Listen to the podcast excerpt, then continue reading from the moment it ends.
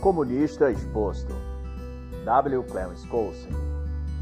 Este livro se propõe a analisar a teoria comunista em suas principais partes. E logo no início, o autor vai dizer em síntese o que é o comunismo. Para ele é uma moralidade autodefinida, uma rejeição à ética judaico-cristã, um desejo de poder e controle, uma ameaça à liberdade. Skousen vai dizer também que a finalidade deste livro é, e desde que foi escrito, sempre foi retratar os pensamentos mais íntimos do comunismo, para que todos pudessem sentir que realmente entendiam as motivações e ambições do, do socialismo. De um tal modo que qualquer cidadão comum ficasse tão informado e familiarizado com as estratégias comunistas que ele fosse capaz de detectá-las enquanto estivesse lendo até mesmo o seu jornal diário. Scholzer também vai dizer que o grande sonho de Marx era criar um novo tipo de ser humano. Ele próprio chegou a escrever que caminharia entre as ruínas daquilo que ele havia destruído na sociedade como um criador. Pois para criar esse novo ser, tinha de transformar toda a humanidade em uma gigantesca imagem social, em que homens e mulheres não dependessem mais do livre-arbítrio, da ética moral ou da própria consciência e para obter tal coisa, teria que aniquilar antes toda a oposição. Isso significa acabar com os governos, com as economias e com toda a sociedade existente. Para o autor, esse novo e perfeito homem poderia bem se chamar o homem marxista. E ele vai usar esse termo no decorrer de todo o seu livro. E a melhor definição do homem marxista Scouser vai fazer na página 45 dizendo que o homem marxista chama a hipocrisia de estratégia, pois vive pela lei da selva da sobrevivência egoísta. Carecendo de moral, aborda todos os assuntos e questões sob a ótica da autopreservação. E essa sua regra de vida justifica qualquer que seja o seu comportamento, pois seu único ou maior princípio é nada mal, desde que atenda a seu desejo de conveniência. É, portanto, o ser liberto de todas as restrições morais e éticas que a honra, a dignidade e a crença espiritual pode conceder ao indivíduo. O homem marxiano, vai dizer Skousen, inverteu a direção da história, voltou o homem contra si próprio. Clarence Skousen também vai dizer que nem Marx nem Engels não foram visionários e reformadores sociais brandos como os escrevem os livros de forma geral mas eles foram revolucionários agressivos, violentos e sedentos de poder. E para provar isso, Skousen começa contando a história de Marx, na página 51. Marx nasceu em Trier, na Alemanha, em maio de 1818. Seus ancestrais eram rabinos estudiosos excepcionais. Seu pai rompeu então com a tradição judaica da família e ingressou em uma congregação protestante. Foi advogado, e quando Marx tinha cerca de 6 anos de idade, já em 1835, o próprio Marx ingressou na Universidade de Bonn e estudou direito. Mas também frequentava tabernas, fazia dívidas e bebia muito. E devido a brigas e confusões frequentes, Marx foi transferido de Bonn para Berlim. E a partir de então, a filosofia passou a ser sua fixação, sua obsessão.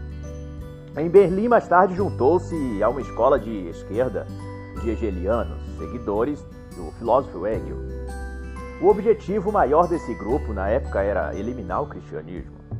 E Marx costumava dizer que era necessário reconhecer como a mais alta das divindades a própria autoconsciência humana. Doutorou-se então em filosofia.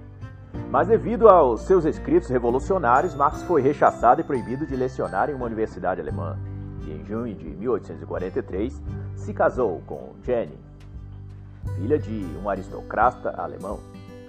Mas Marx era desleixado e prolixo em relação à família, à sua mulher e filhos, e dedicava-se apenas a estudar e a escrever.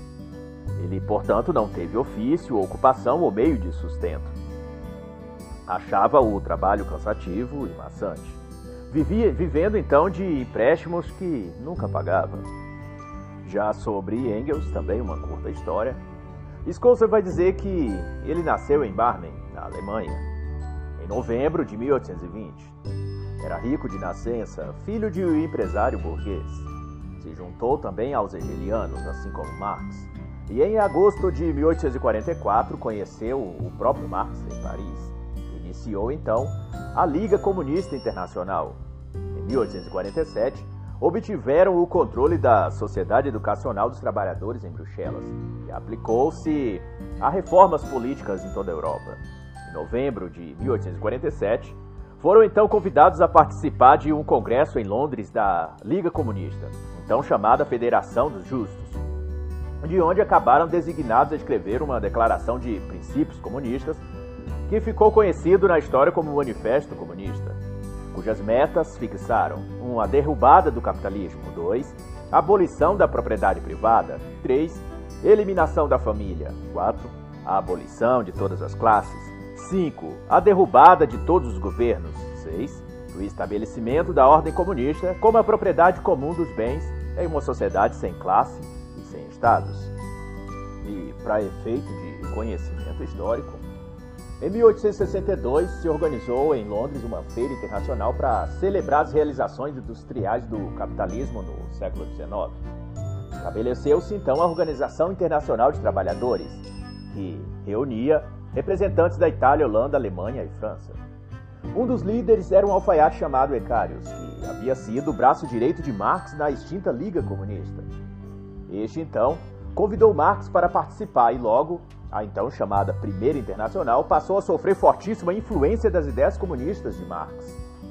O próprio Marx chegou a dizer que foi obrigado a inserir no preâmbulo as regras duas frases sobre dever e direito, também sobre moralidade, verdade e sobre justiça, mas que estariam colocadas de modo que não iriam fazer mal.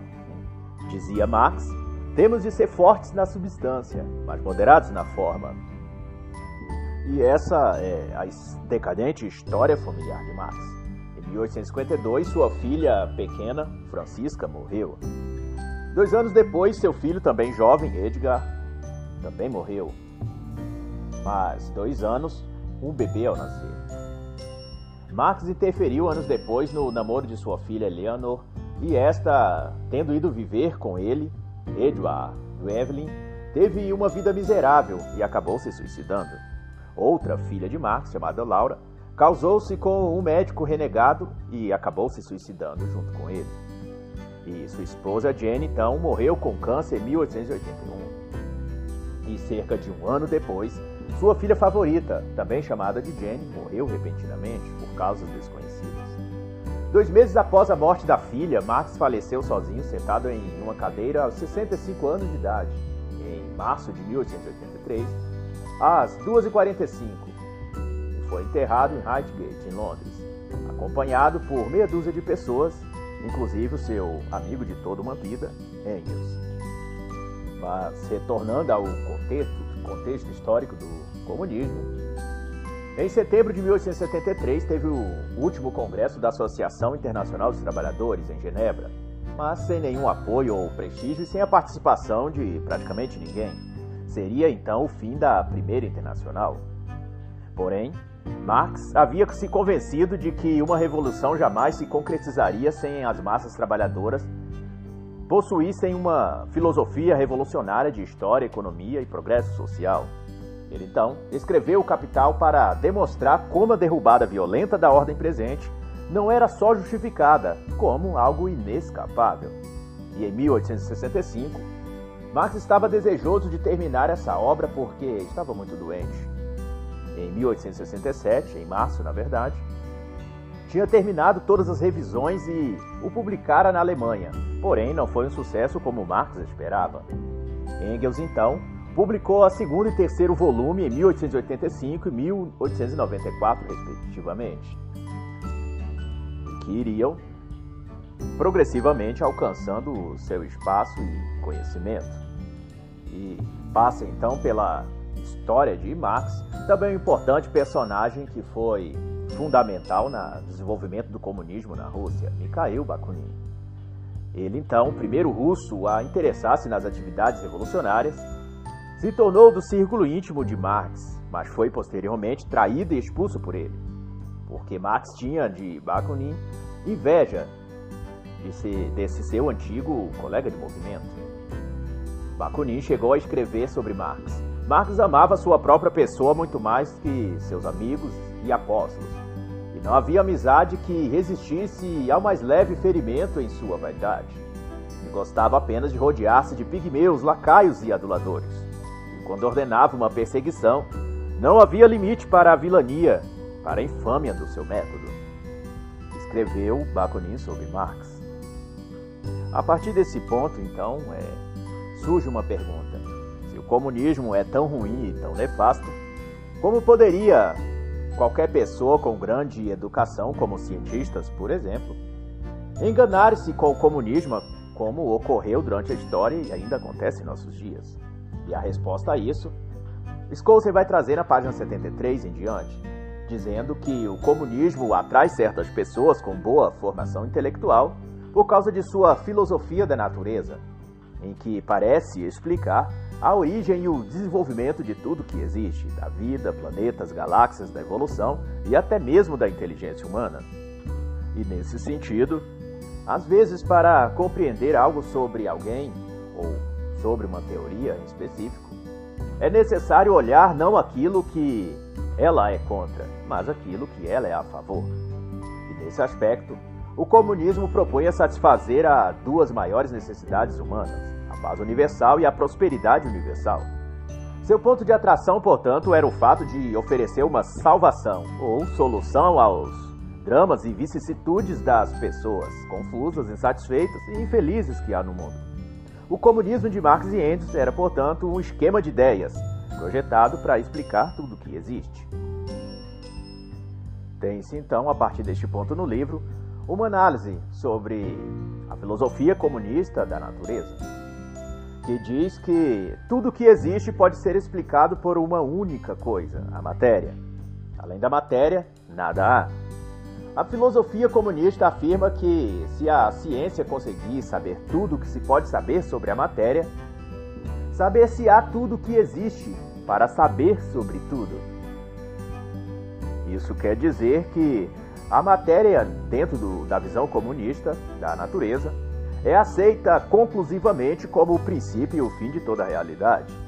E daí se propõe a filosofia comunista da natureza a responder, então, três perguntas a origem da energia ou do movimento na natureza, o que leva as galáxias, sistemas solares, planetas, animais, etc., a sofrerem constante aumento em sua quantidade de matéria, e qual a origem da vida das espécies e da consciência e também da mente. E para entender e explicar isso, Marx e Engels propõem três leis, três respostas seriam um, a lei dos opostos, dois, a lei da negação e três, a lei da transformação. A lei dos opostos diz que tudo que existe na natureza é uma combinação de opostos. A eletricidade por cargas positivas e negativas. Os átomos por prótons e elétrons. Cada corpo orgânico possui tanto qualidades de atração como de repulsão. Os seres humanos, por exemplo, egoísmo e altruísmo, coragem e covardia, humildade e orgulho, masculinidade e feminilidade. Tudo que existe, segundo esta lei, proposta por Marx, possui duas partes ou aspectos mutuamente incompatíveis e exclusivos, mas igualmente essenciais. E isso seria o que torna cada entidade autodinâmica e proporciona motivação para o movimento e para a mudança. Essa ideia foi cunhada, na verdade, por Hegel, que afirmou que a contradição na natureza é a raiz de todo movimento e vitalidade, e essa tornou-se a dialética comunista. Essa lei dos opostos, portanto, é a resposta comunista para a origem da energia e do movimento na natureza. E a resposta para o que leva o aumento das coisas na natureza, sejam sistemas solares, planetas, galáxias, o comunismo vai responder com a lei da negação, que diz que a tendência da natureza a se aumentar constantemente é que toda entidade tende a negar a si própria para se reproduzir em maior quantidade.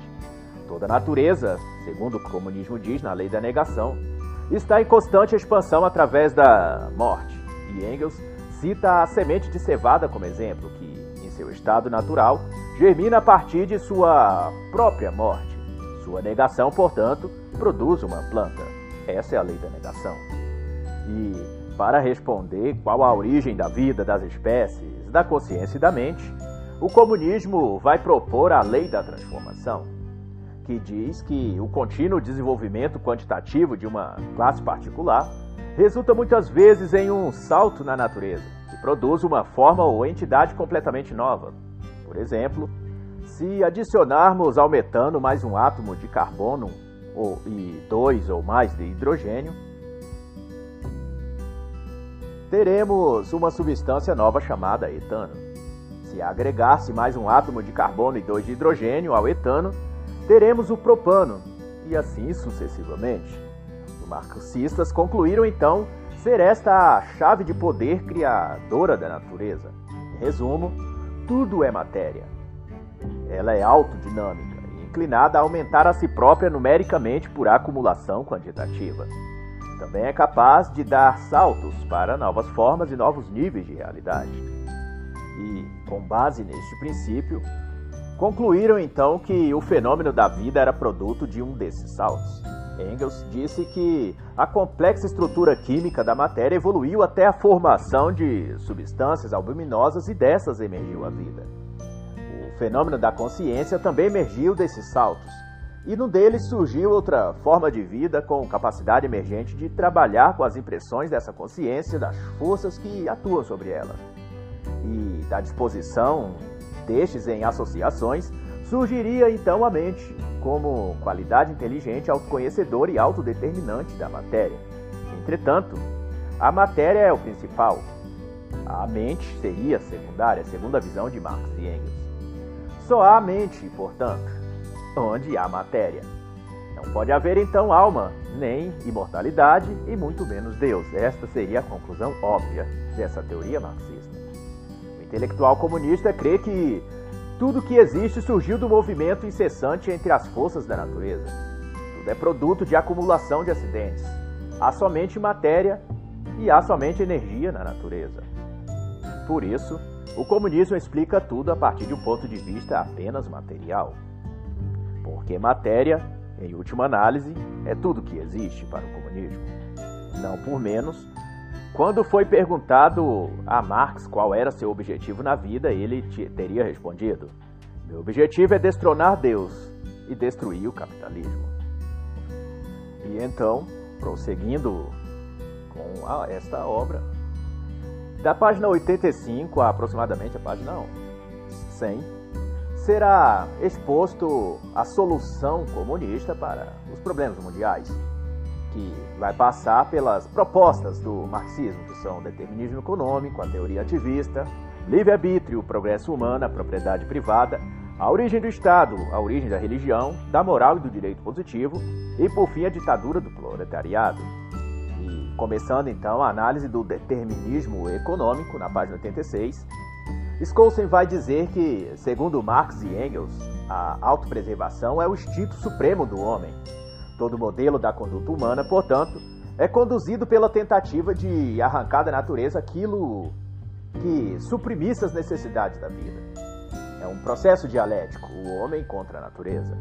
Todo desenvolvimento histórico é resultado do determinismo econômico, que, por sua vez, é o esforço do homem para sobreviver. Tudo o que o homem faz, estabelecer leis, praticar uma religião, adotar certos códigos morais, etc., é resultado de seu desejo de proteger os modos de produção, então utilizados para suprir as necessidades da vida. E na teoria ativista, também na página 86, o cerne central vai ser que o cérebro, após receber impressões do mundo exterior, leva automaticamente o indivíduo a agir. Quando os homens se autoconscientizarem de que a escravidão é um modo satisfatório para se cultivar a terra, construir um prédio, etc. Esse conhecimento morreu, no entanto, e a classe dominante criou uma sociedade para proteger os interesses daqueles que possuíam escravos, tal qual era a classe burguesa, ou chamada por Marx de proletária. Então, criou-se com isso, né, a burguesia criou com isso, uma tal sociedade de escravos com um outro nome chamado proletários, para que através de seu trabalho protegesse os interesses destes burgueses, chamados capitalistas. Essa é a teoria ativista. Quanto ao livre-arbítrio, para Marx e Engels, o homem não pode escolher arbitrariamente entre diversas formas de sociedade, mas sim acabara por escolher a que melhor promova a, o modo de produção prevalecente. A própria composição materialista do homem exigia essa escolha. E, de acordo com Marx, aquilo que chamamos livre-arbítrio é nada mais que a consciência da força impulsora que leva o indivíduo à ação, a agir. Ele não tem a liberdade de mudar o curso que lhe foi ditado por sua própria natureza. A abordagem judaico-cristã, segundo Marx, busca aprimorar a humanidade e aprimorar a sociedade. Já a comunista visa ou crer que, ao mudar a sociedade, mudar-se a humanidade. Uma vez que os seres humanos não são, segundo o marxismo, os criadores da sociedade, mas seus produtos. As causas finais de todas as mudanças sociais e revoluções políticas devem então ser buscadas não no cérebro dos homens, mas em sua visão da paz e da justiça eterna mas sim, segundo Engels e Marx, na economia de cada época em particular. Isso tem a ver, em certo sentido, e com as devidas ressalvas, ao que o escritor Zygmunt Bauman escreveu em sua obra Vida para Consumo. O próprio Bauman seria, em certo sentido, de modo mais moderado talvez, adepto dessa visão marxista da vida e do ser humano como produto e da sociedade como mercado. Por fim, sobre o livre-arbítrio, para Marx e Engels, a mudança na estrutura econômica é a única maneira para se aprimorar a sociedade e refinar a constituição intelectual da própria humanidade. No quesito progresso humano, na página 89, Marx e Engels traz a ideia de que o procedimento histórico, o determinismo econômico, seguiu inconscientemente para trazer a espécie humana a seu presente estado de desenvolvimento. O modo de produção e os meios de distribuição por meio da criação de duas classes, as proprietários dos meios de produção e as exploradores, exploradores, portanto, e os explorados, os que nada têm, e por isso vendem ou trocam seu trabalho físico para sobreviver sendo que o elemento de conflito entre esses dois grupos seria a força fundamental da história que levou a sociedade a evoluir para outros níveis. Nessa questão, surge de forma fundamental a divisão de classes, né, a partir do conceito de progresso humano, que são a classe exploradora, denominada burgueses, e a classe explorada, de, denominada proletários. O progresso humano, portanto, na concepção de Marx e Engels, é uma dialética de forças ou combinação de classes opostas, exploradores e explorados, sendo que esse entre-choque é o que gerou, e o que ainda gera, na verdade, a dinâmica que impulsiona a sociedade para um novo desenvolvimento. A propriedade privada, no entanto, é o que causa egoísmo, inveja, luta de classes e guerra consequentemente, a oposição entre essas duas classes, a de opressores e oprimidos. Quanto à ideia de propriedade privada, na página 90, vai, o Marx e Engels vai dizer que no princípio dos tempos os povos seguiam o princípio da propriedade comum, com a domesticação da terra e dos animais.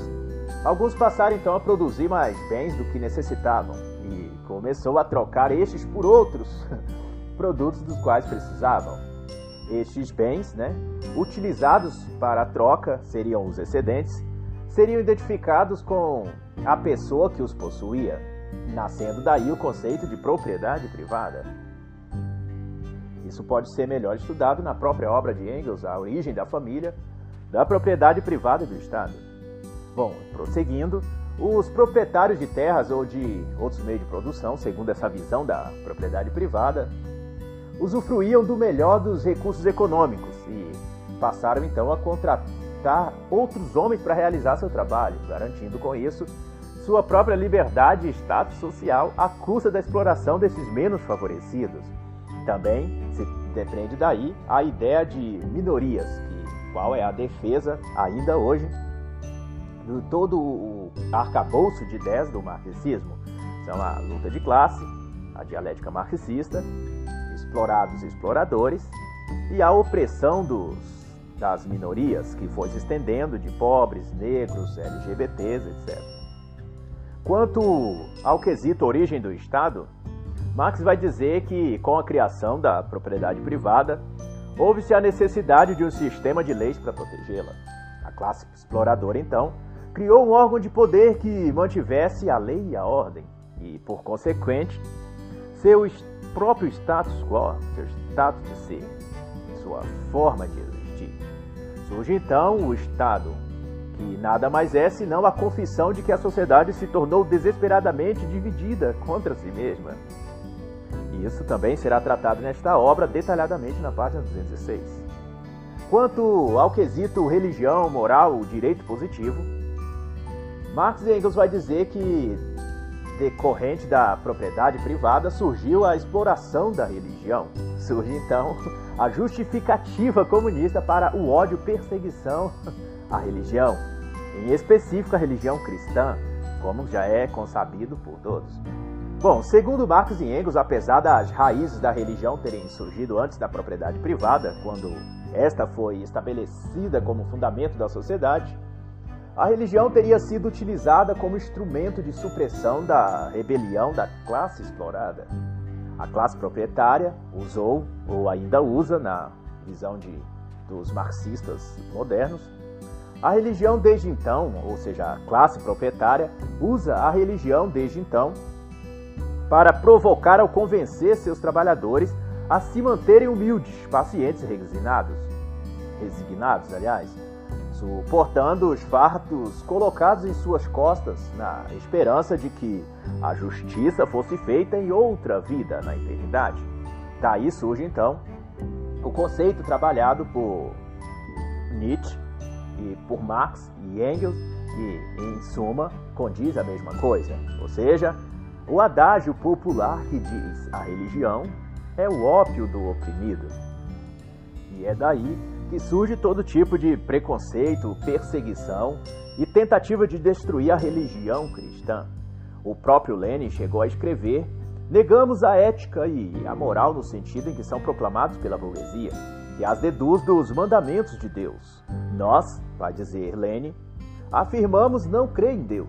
Sabemos perfeitamente bem que o clero, os proprietários de terras e a burguesia afirmam falar em nome de Deus para proteger seus próprios interesses. Os marxistas creem que mandamentos como não furtarás e não cobiçarás são exemplos da busca da classe dominante pela imposição do respeito à propriedade às massas exploradas. O próprio Engels também vai dizer sobre isso que a moral é um código projetado para proteger a classe proprietária. E também o Engels vai dizer que, que rejeitam, né, no caso Marx, Engels e o próprio marxismo, rejeitam qualquer tentativa de se impor sobre eles, sobre os marxistas, um dogma moral qualquer que seja.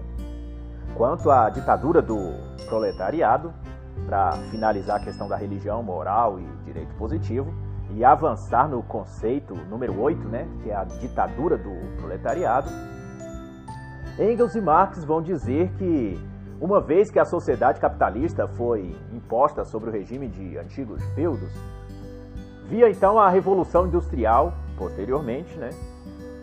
como os trabalhos das oficinas particulares e de pequena produção, como suplantados pelas fábricas, onde o esforço unido de diversas pessoas produzia o bem, de modo que a fabricação, portanto, se havia tornado a produção social em vez de produção privada.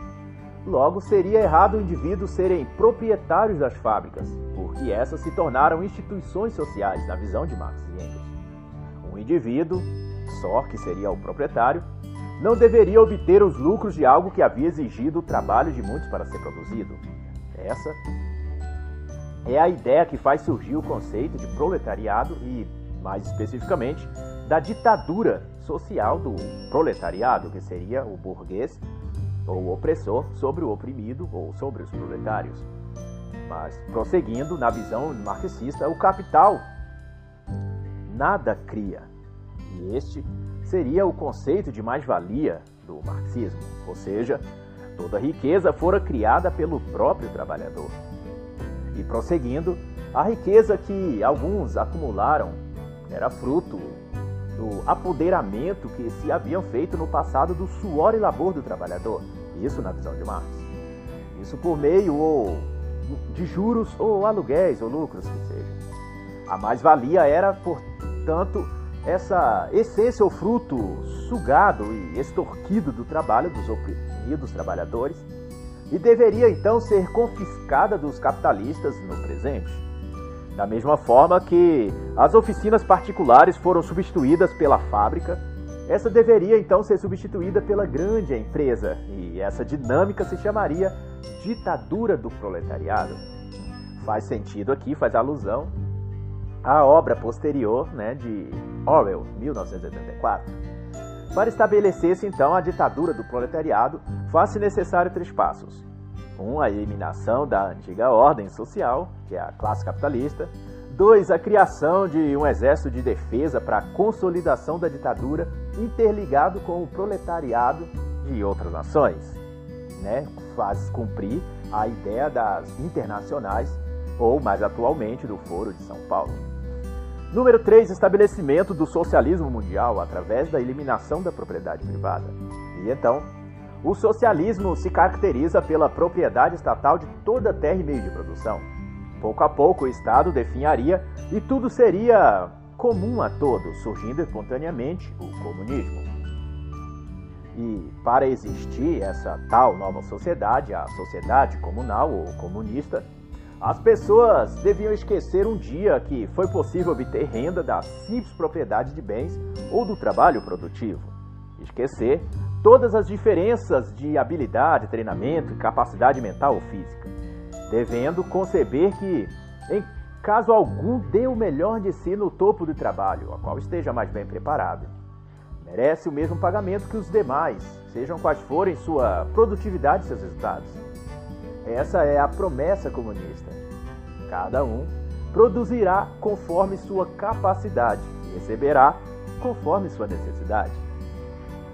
E isso é o que resume toda a estratégia comunista estudada até aqui, que em sua estratégia de angariar simpatizantes e apoiadores, o comunismo tornou-se um conglomerado de ideias e doutrinas a fim, a fim de ser tudo para todos o tempo todo. Scholze então vai tratar sobre as principais falácias da crítica da teoria comunista, isso a partir da página 105 em diante. A começar pela interpretação comunista da história, Scholze vai dizer que a falácia número um seria o comunismo tenta simplificar excessivamente a história. Marx e Engels tentaram transformar a história em um curso fixo e sem desvios, predeterminando que poderia ser mapeado no passado e com futuro previsível, baseado em um simples e único critério, que seria a economia. A economia desempenharia então um papel vital e robusto na história da humanidade, mas também fatores como clima, topografia, invenções mecânicas, científicas, etc. O determinismo econômico sugere que as circunstâncias econômicas são o determinante absoluto do curso da história, coisa que não é verdade. Outra falácia a respeito da mente humana sendo incapaz de possuir livre-arbítrio moral, ou seja, fazer escolhas na direção do curso da história. As circunstâncias materiais forçam a mente humana a se mover em determinada direção e o homem não dispõe de livre-arbítrio para resistir a essa força. Essa é a falácia. O cérebro humano, na verdade, não é algo passivo que recebe impressões do mundo exterior e depois dá a elas respostas automáticas. O livre-arbítrio, para Marx e Engels, é só uma consciência ou percepção consciente da necessidade natural das forças materiais da vida, que agem sobre o sujeito. Fazendo então pensar que está escolhendo um curso de ação quando na verdade está apenas observando a si próprio a seguir a, os ditados das circunstâncias materiais. Mas o comportamento humano, na verdade, não é simples assim. É, e não podem ser então explicadas em termos apenas de respostas inevitáveis às circunstâncias materiais. Muitas vezes, Os homens desafiam estas circunstâncias materiais, essa é a verdade, por motivos busca da verdade, por vários motivos, na verdade, né, que seriam a busca da verdade, a autoexpressão, convicções religiosas, dever moral e várias outras. O comunismo se recusa a reconhecer o homem como sujeito moral, como com o poder de fazer essas escolhas. Tudo isso é uma falácia, na verdade. Sobre a explicação comunista da sociedade, a falácia principal será de que a sociedade é determinada automaticamente pelas condições econômicas que motivaram a classe dominante.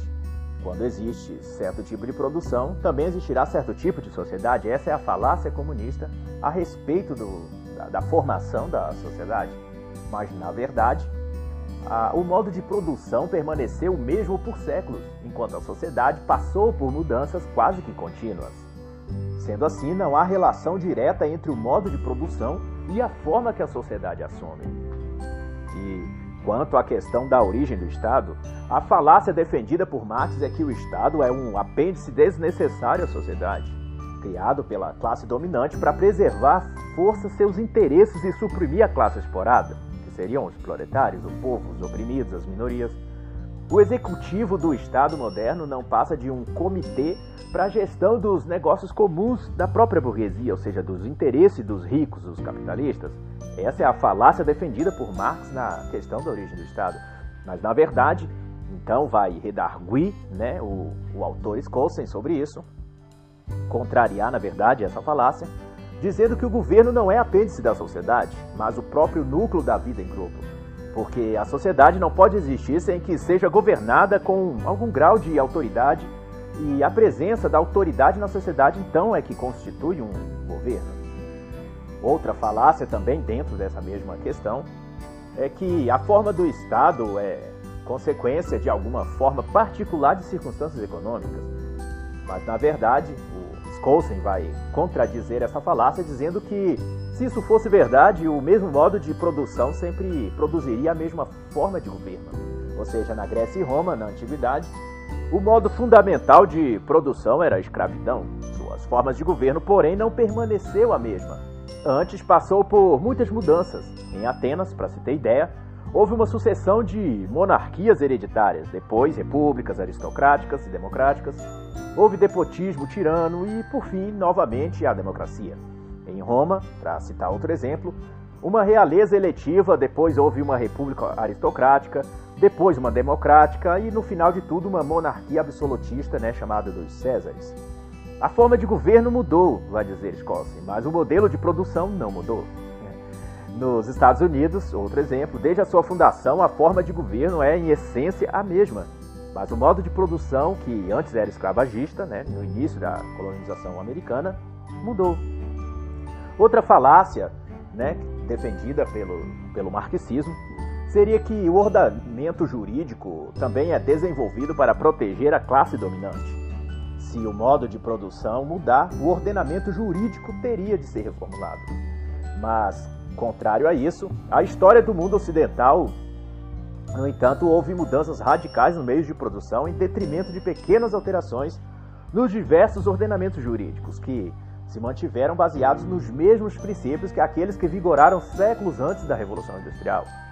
Na Inglaterra, para se ter uma ideia, a Common Law foi desenvolvida nos tempos da economia feudal, mas ela não só se manteve, como se fortaleceu depois da Revolução Industrial. Ou seja, não há dependência essencial entre o método de produção da sociedade e o ordenamento jurídico que ela resolve criar. Quanto à religião, outra falácia comunismo né, apresenta à sociedade é de que a religião não tem origem divina, é simplesmente uma ferramenta criada pela classe explorada para reprimir os explorados. A religião, na visão falaciosa do marxismo, é o ópio do oprimido, para levar a classe explorada à submissão e aceitação passiva de sua condição escrava. Mas, na verdade, contrariando essa falácia marxista, é que Marx e Engels eles não criticavam os abusos das religiões, mas a essência da religião. Contudo, o ensino judaico-cristão, quanto à humildade, respeito, à propriedade alheia, se aplica tanto a ricos quanto a pobres, e não a uma única classe ou categoria de pessoas, por exemplo, os burgueses. O cristianismo, para usar como exemplo a religião cristã, ensina além disso que o rico deve ser justo ao pagar ao trabalhador e deve ajudar os menos favorecidos como quem presta um serviço a Deus. Esse é o ensinamento cristão. Outro sim, o que pratica os ensinamentos religiosos do cristianismo, por exemplo, não aceita mentir ou enganar em prol de seu favorecimento ou derramar sangue inocente, tal qual o próprio comunismo ensina a fazer por suas causas revolucionárias. Então, se é para alguém ser pior, o marxismo é pior em seus métodos do que a própria religião que ele condena. O que o comunista teve, na verdade, não é o que torna os religiosos passivos à classe dominante, mas o que os impede de tornarem-se passivos à doutrina comunista. Ou seja, repetindo, o que o comunista teme, na verdade, não é o que torna os religiosos passivos à classe dominante, mas o que impede de se tornarem passivos à própria doutrina comunista. Esse é o grande medo do comunismo. Conforme citado por Anatoly Lukashevsky, é, ex-comissário popular de educação russo, odiamos os cristãos e o cristianismo, mesmo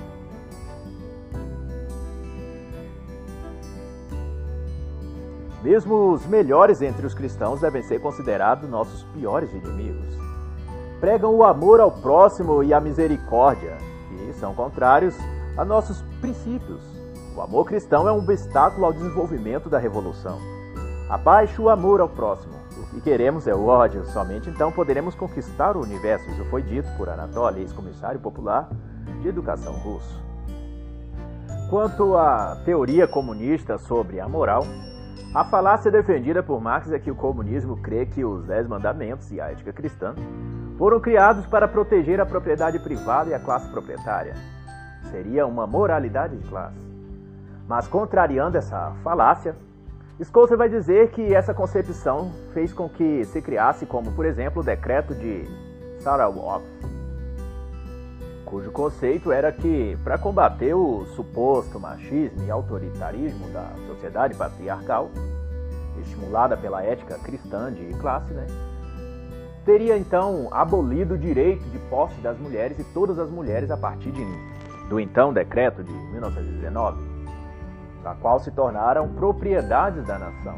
Ou seja, todas as mulheres passam então a pertencer ao regime de Saralov, em março de 1919, na verdade.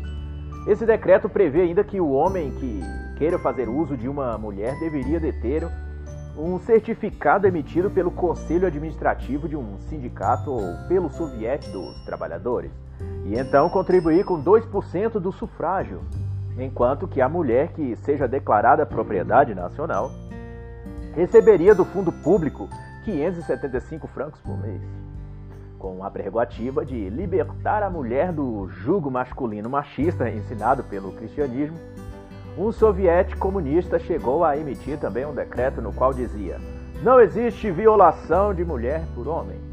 Aquele que diz que a violação é errada nega a Revolução Comunista de Outubro.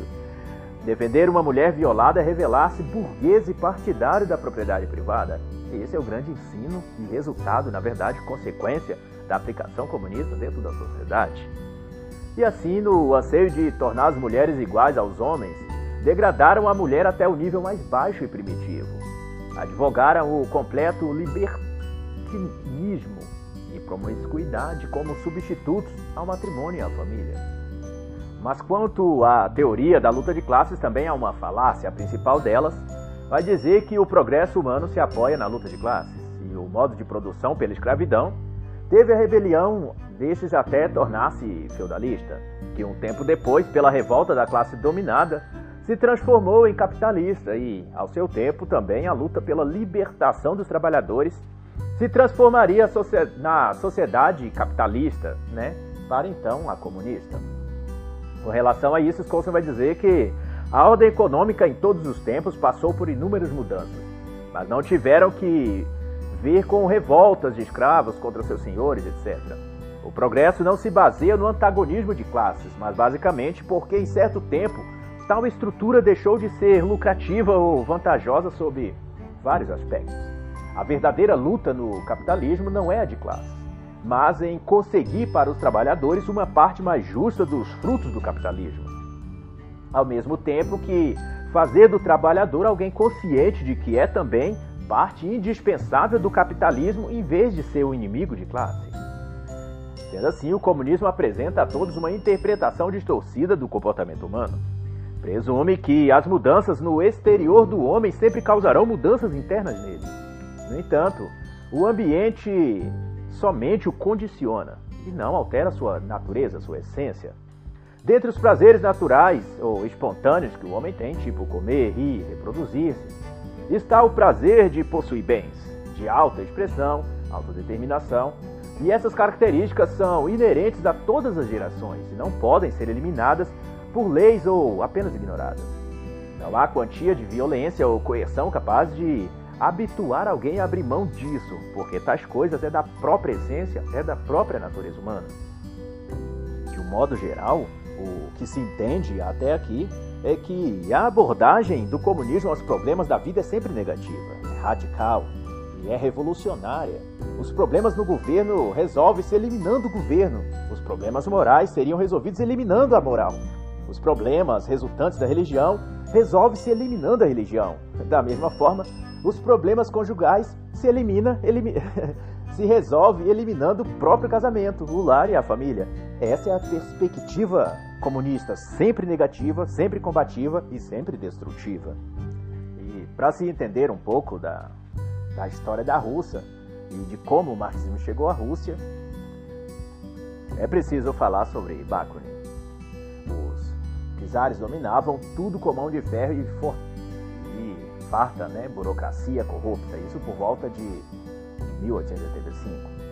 Em 1868, então, o livro Capital, de Marx e Engels, foi traduzido por Bakunin e chegou à Rússia, acendendo então a chama de uma suposta libertação de todo esse jugo que os czares traziam sobre a Rússia.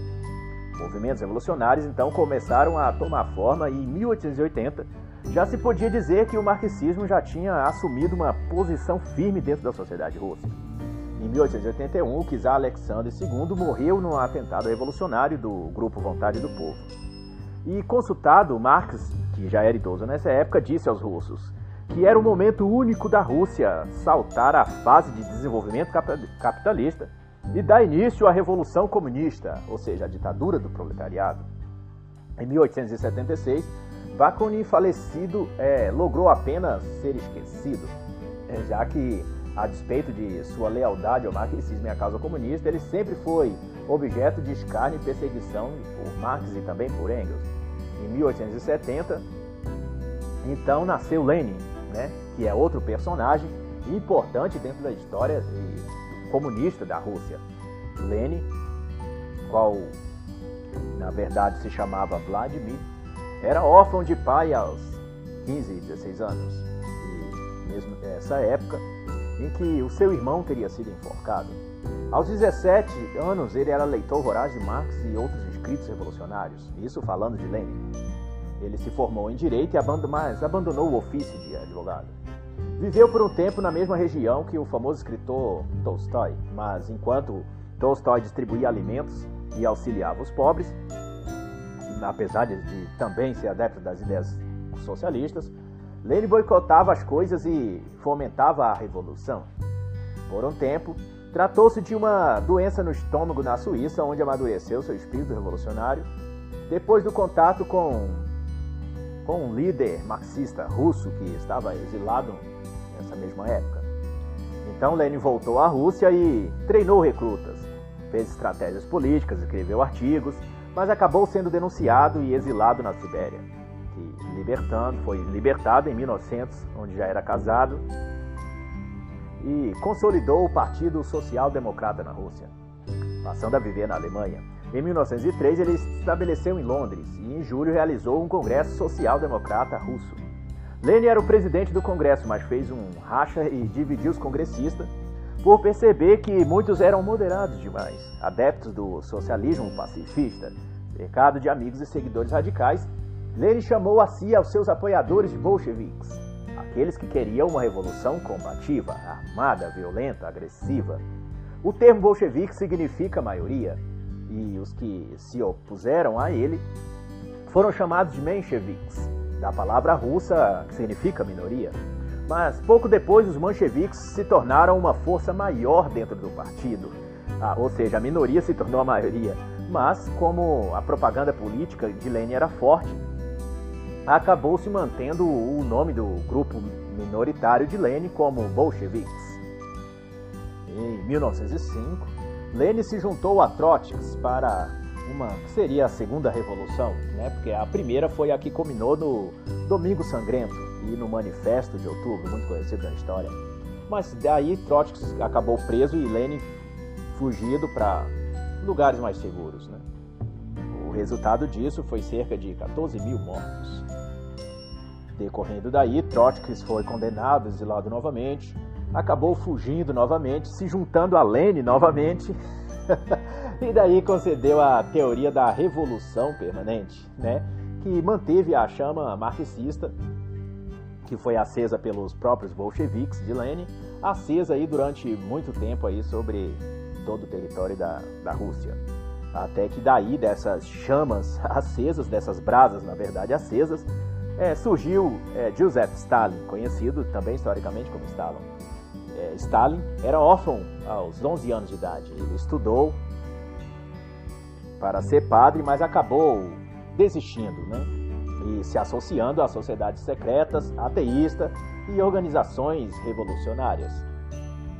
Em 1899 foi expulso e assumiu o marxismo de vez. É, organizou greves, comemorações ilegais.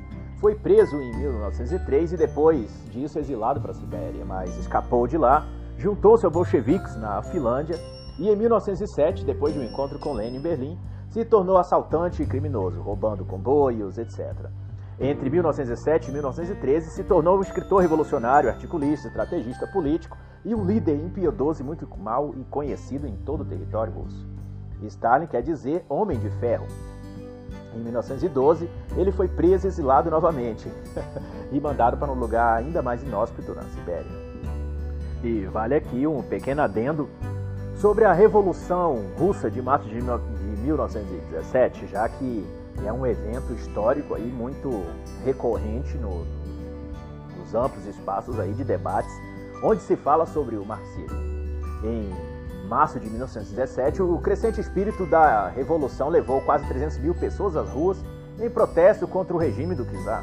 Nesse período, deve-se à Primeira Guerra Mundial e a Alemanha tinha enorme interesse que a Rússia abandonasse a guerra para os que os alemães transferissem suas tropas do leste para o oeste, o que seria estratégico para uma vitória militar. Mas com a derrocada do czar Nicolau II, Nicolau II, na verdade, se instalou um governo provisório democrático e constitucional. Estados Unidos, França, Inglaterra e Itália logo reconheceram o novo regime na Rússia e amplas reformas internas foram iniciadas mas nenhum líder bolchevique tinha algo a ver com a busca legítima de aristocratas, liberais, intelectuais, homens de negócios, camponeses, operários, por melhores condições de vida. Lenin, na verdade, estava exilado na Suíça, Trotsky em Nova York, Stalin na Sibéria. Porém, o governo provisório russo, estabelecido e reconhecido por algumas das nações, como França, Inglaterra, Itália, já citado, é, permitiu a volta desses revolucionários e ao retornar, Lenin, Lenin iniciou uma série de movimentos políticos estratégicos para conseguir uma ditadura comunista a partir do que caminhava para ser uma social-democracia. Ou seja, foi a interferência destes revolucionários quem atrapalhou o desenvolvimento democrático da sociedade russa. E deveu-se então daí uma contra-revolução sob o lema paz, terra e pão. Mas na verdade, é, em resumo, seria guerra, sangue e morte. Em julho de 1917, Lenin e as forças bolcheviques atacaram o governo provisório, aquele mesmo que trouxe os revolucionários bolcheviques do exílio. Mas foram derrotados e Lenin forçado a fugir para a Finlândia. Em outubro, Lenin retornou e em 7 de novembro iniciou uma nova tentativa de tombar o governo provisório, ordenando a Trotsky e o Exército Vermelho a disparar contra o Palácio de Inverno. que ficou conhecido na história como os 10 dias que abalaram o mundo. E antes disso, já havia sido estabelecido o dia 25 de novembro para uma eleição nacional para se criar o Congresso e a Assembleia do Povo. Era uma democracia começando a surgir com o governo provisório. Mais de 75% da população votou contra Lenin. E em 18 de janeiro de 1918, quando os representantes do povo se reuniram, Lenin forçou o Congresso do Povo que deixasse suas funções legislativas sob controle dos bolcheviques, que eram aqueles que lutavam de forma armada pelo comunismo. Era o fim da democracia na Rússia. E em março de 1918, os bolcheviques mudaram então o nome do partido para Partido Comunista Russo. E o resultado do estabelecimento desse partido sobre a Rússia, todo mundo conhece, que foram 33 milhões de famintos, 21 milhões de mortos e uma crise permanente e ditatorial que dura até os nossos dias. A partir então do, da tomada comunista em todo o território, tanto política, econômica, militar e ideologicamente sobre o território russo, pelos bolcheviques, houve então um plano de extensão, de expansão do, dessa forma de comunismo sobre todo o mundo.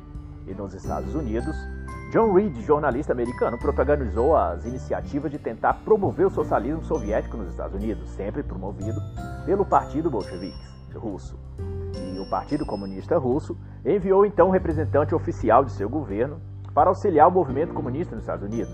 Seria o nome deste Martens, que implantaria então células dentro dos sindicatos e forças armadas.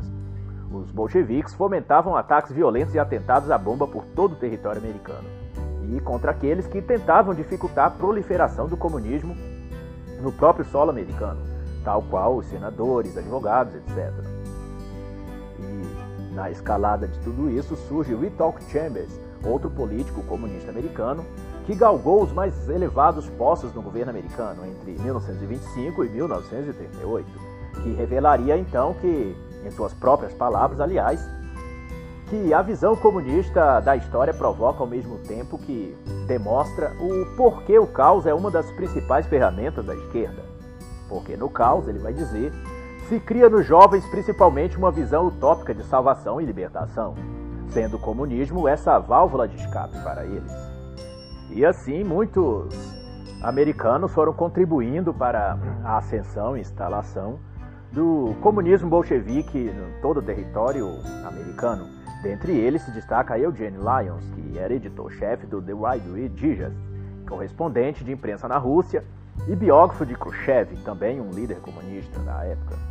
Esse atuava em solo americano com enorme fervor de ver ascender na sociedade americana o comunismo bolchevique.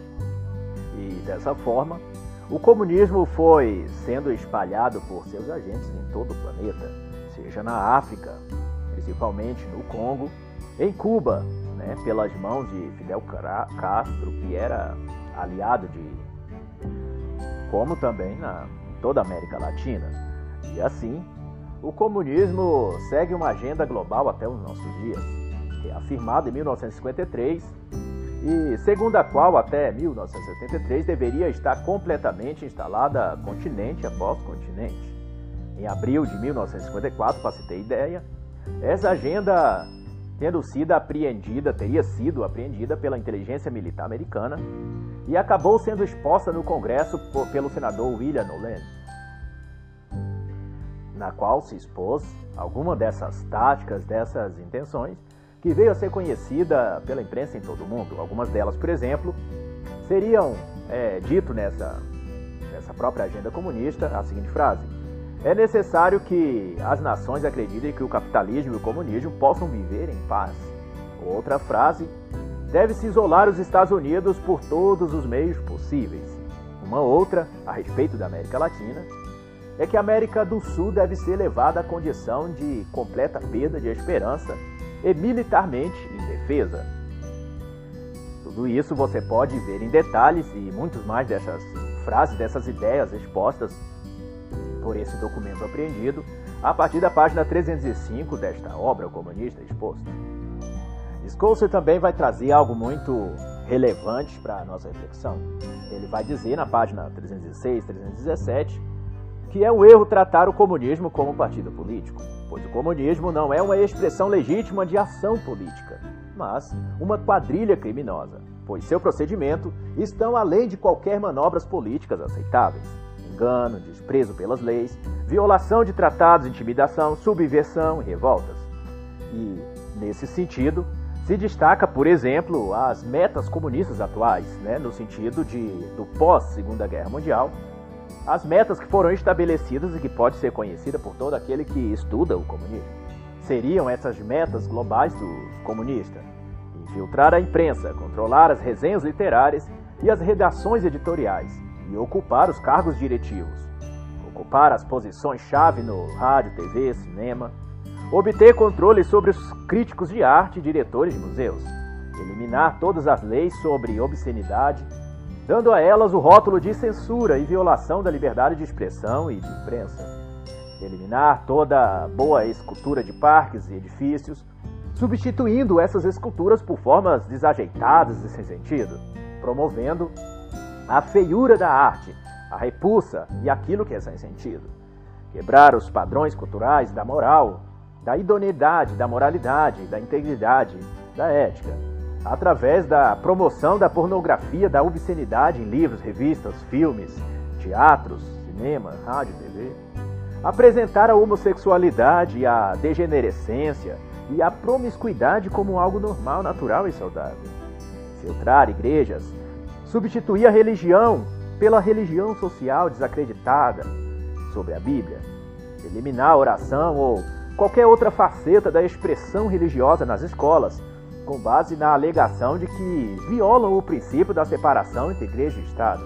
Também infiltrar e controlar os sindicatos, desacreditar a família como instituição, encorajar a promiscuidade, a promiscuidade e o divórcio, dar ênfase à necessidade de educar os filhos longe da influência negativa dos pais, atribuir preconceitos, bloqueios mentais, tudo isso pela influência supressiva dos pais.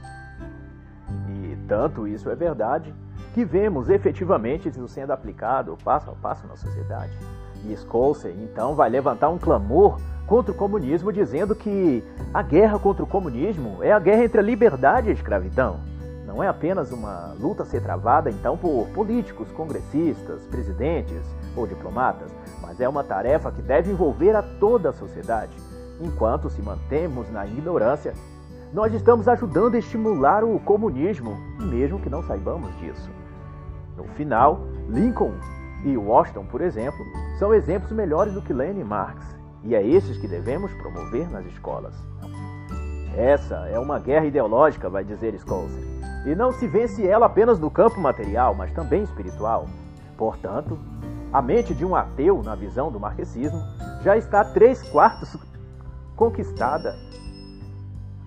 Porque a ideia por trás do apelo ao laicismo nas escolas, para você ter uma ideia, não é como dizem os ateus, tirar Deus das escolas, mas é tirar Deus do coração e da mente das pessoas.